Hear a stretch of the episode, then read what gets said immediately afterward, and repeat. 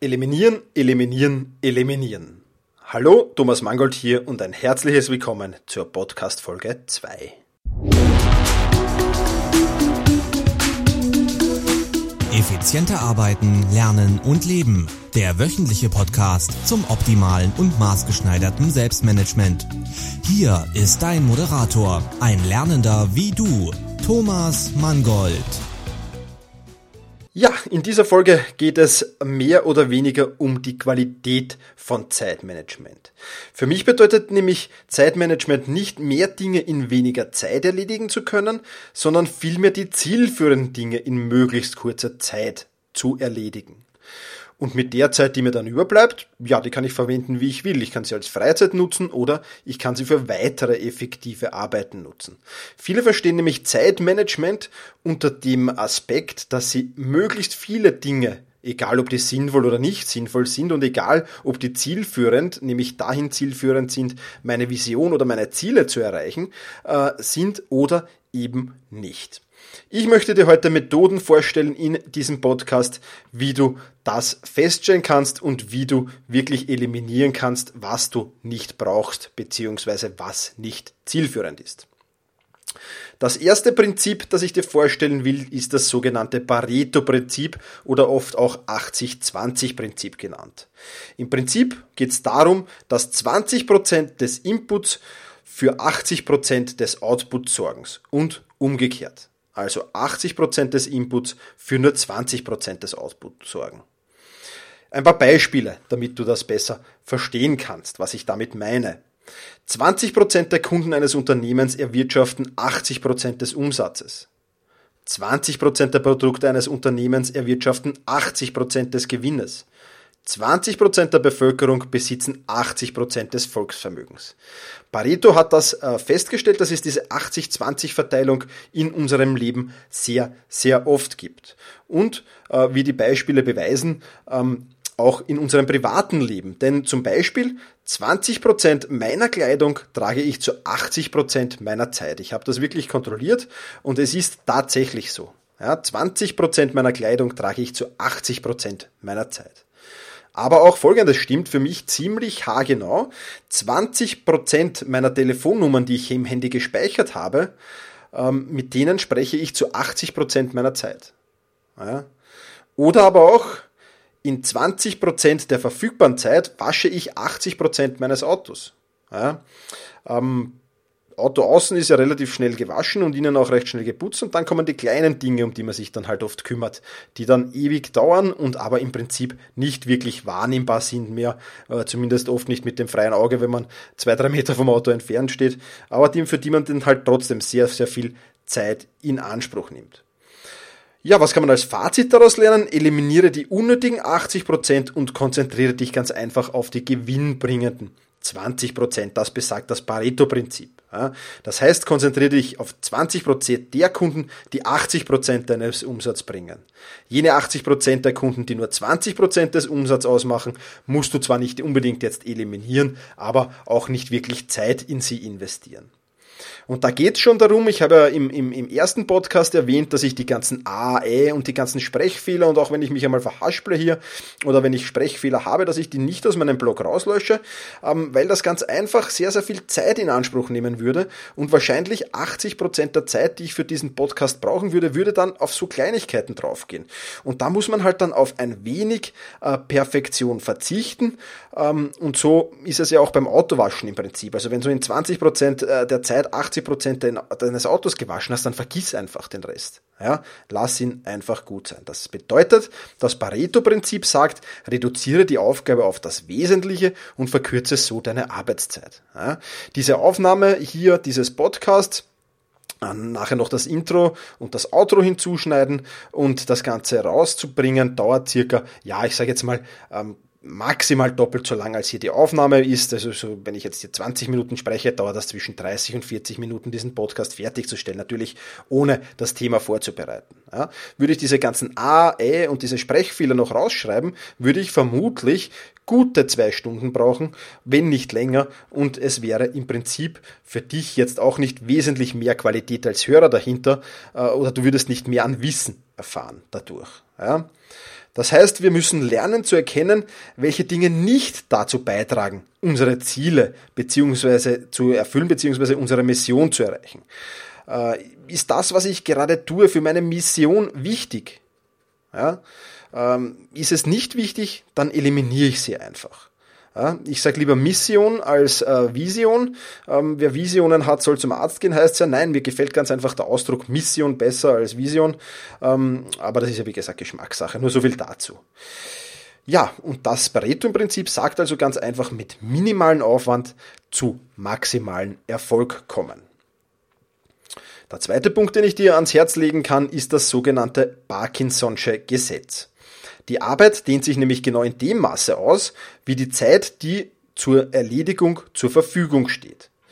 Und nicht nur äh, in dem Maße, wie komplex die Aufgabe tatsächlich ist, was ja eigentlich dahinter stehen würde. Ja, wenn ich für diesen Podcast zum Beispiel jetzt insgesamt für Aufnahme und ein wenig zusammenschneiden ähm, 40 Minuten Zeit äh, brauche, mir aber selbst zwei Stunden nehme, ja, dann werde ich dahin kommen, dass ich wirklich äh, ins Überarbeiten gehe und, und auch Kleinigkeiten mache, die eigentlich gar nicht notwendig sind. Ja? Ähm, ein anderes äh, Beispiel wäre zum Beispiel, äh, dass du dir eine extrem kurze Zeit setzt. Also wenn ich mir für diesen Podcast wirklich sage, okay, anstatt zwei Stunden Zeit zu nehmen, nehme ich mir jetzt hier wirklich nur 45 Minuten oder 40 Minuten Zeit und in diesen 40 Minuten, in diesem Zeitblock schaffe ich das, dann werde ich das in der Regel auch schaffen. Aber da muss ich mich dann wirklich, wirklich auf das Wesentliche konzentrieren und kann keine Kinkerliedchen oder keine, keine unnötigen Dinge hier wirklich noch machen. Die Empfehlung daher, setze dir Deadlines, äh, um dich auf das Wesentliche zu beschränken. Äh, denn mit dieser Deadline kannst du dich selbst herausfordern und das Zeitfenster recht eng fassen. Also ich habe mir für diesen Podcast zum Beispiel 40 Minuten als Zeitfenster gesetzt. Das muss reichen. Also ich habe quasi leichten Druck auf mich ausgebaut. Also ich darf wirklich nicht herumtrödeln, sondern muss hier ganz, ganz konsequent vorgehen, um diese 40 Minuten dann auch zu erreichen.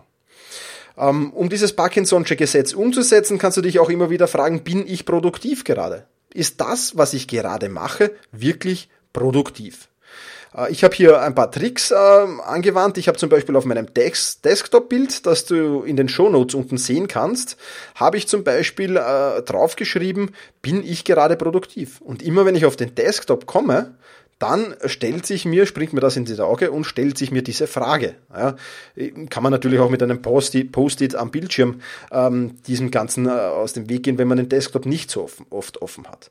Aber wirklich immer wieder zu fragen, bin ich produktiv? Und ich habe schon erwähnt, ein zweiter Punkt, das Parkinson'sche Gesetz umzusetzen bei mir, ist, dass ich wirklich versuche, in Zeitblöcken zu arbeiten. Ja, für diesen Podcast 40 Minuten Zeit. Für einen Artikel, den ich nachher recherchiere und schreibe, äh, habe ich mir ein Zeitfenster von 2 Stunden 30 genommen. Und auch das ist sehr ambitioniert und auch da habe ich nicht viel Zeit, wirklich hier mir viel herumzutrödeln und viel Zeit zu lassen. Ja, das heißt, ich muss mich auch hier auf das Wesentliche konzentrieren. Vielleicht gehst du auch auf viele Seminare und viele Fortbildungen. Auch da ist es ja oft, wenn der, wenn der Fort, äh, Vortragende sehr viel Zeit lässt, ja, für eine Gruppenarbeit sehr viel Zeit lässt, dann geht das oft ins Blabla über, es wird getratscht, es wird nicht mehr zum Thema geredet. Wenn hingegen die Zeit, das Zeitfenster sehr, sehr eng ist, um eine Aufgabe, eine Gruppenarbeit zu erfüllen, dann ist man meistens sehr, sehr effizient und sehr, sehr ähm, produktiv bei der Sache. Also auch als Vorgesetzter kannst du zum Beispiel deinen Mitarbeitern nicht nur mitgeben, welche Aufgabe sie zu erledigen haben, sondern auch äh, welches Zeitfenster sie für die Erledigung dieser Aufgabe zur Verfügung haben. Und so kannst du wirklich darauf achten, dass deine Mitarbeiter sehr, sehr produktiv arbeiten. Aber wie gesagt, ich wende diesen Trick sehr, sehr gern bei mir selbst an. Dritter Punkt sind Zeitverschwender und Zeitfresser, die man eliminieren muss. Äh, Zeitverschwender sind Dinge, die man folgenlos ignorieren kann, zum Beispiel Meetings, unnötige Meetings, unnötige Telefonate, Infoveranstaltungen, auf denen man ohnehin kaum was lernt, aber auch Fernsehen und dergleichen mehr. Für diese Zeitverschwender heißt es im Prinzip abblocken, ähm, wenn das möglich ist. Vieles kann ich nicht abblocken. Wenn mein Chef sagt, ich muss dieses Meeting besuchen oder ich muss dieses Meeting leiten, dann muss ich das tun, dann kann ich es nicht abblocken, aber dann versuche ich es sehr, sehr schnell zu erledigen. Und was ich gern noch mit äh, so Zeitverschwendern mache, ist auch outsourcen. Das ist auch eine sehr, sehr gute Variante, dazu dann später noch ein kleiner Tipp. Der zweite Punkt, den ich erwähnt habe, sind Zeitfresser. Auch die gilt ähm, zu eliminieren bzw. so kurz wie möglich zu halten. Ja. Äh, Zeitfresser sind im Prinzip Aufgaben, die erledigt werden müssen, äh, denen wir uns aus Routine widmen, die aber unsere Arbeit unterbrechen. Das sind zum Beispiel E-Mails oder Rechnungen, die wir gerade hineinbekommen und bezahlen müssen. Steuerliche Dinge wie Honorarnoten, Telefonate und dergleichen mehr. Und diese gilt es dann einfach sammeln und zu erledigen an einem gewissen, zu einem gewissen Zeitpunkt oder nach einer gewissen Zeitspanne. Du kannst das so ein bisschen vergleichen wie mit dem Wäschewaschen. Äh, die Wäsche waschst du ja auch nicht, wenn du jetzt ein T-Shirt und eine Hose angehabt hast und die am Abend ausziehst, hast du die ja auch nicht in die Waschmaschine, sondern die sammelst du erst irgendwo und irgendwann hast du vielleicht einen Waschtag und an diesem Tag wird dann die gesamte gesamte Wäsche gewaschen. So kannst du das auch mit deinen E-Mails erledigen. Zum Beispiel ziehe ich mir meinen E-Mail-Ordner im Prinzip nur dreimal täglich an. Ja, und dann bearbeite ich diese E-Mails, die da gekommen sind, ab. Oder meine, meine, meine Rechnungen bezahle ich einmal wöchentlich, die ich hereinkommen. Oder meine steuerlichen Sachen, meine Honorar Honorarnoten, das ist die Samstagvormittagsaufgabe.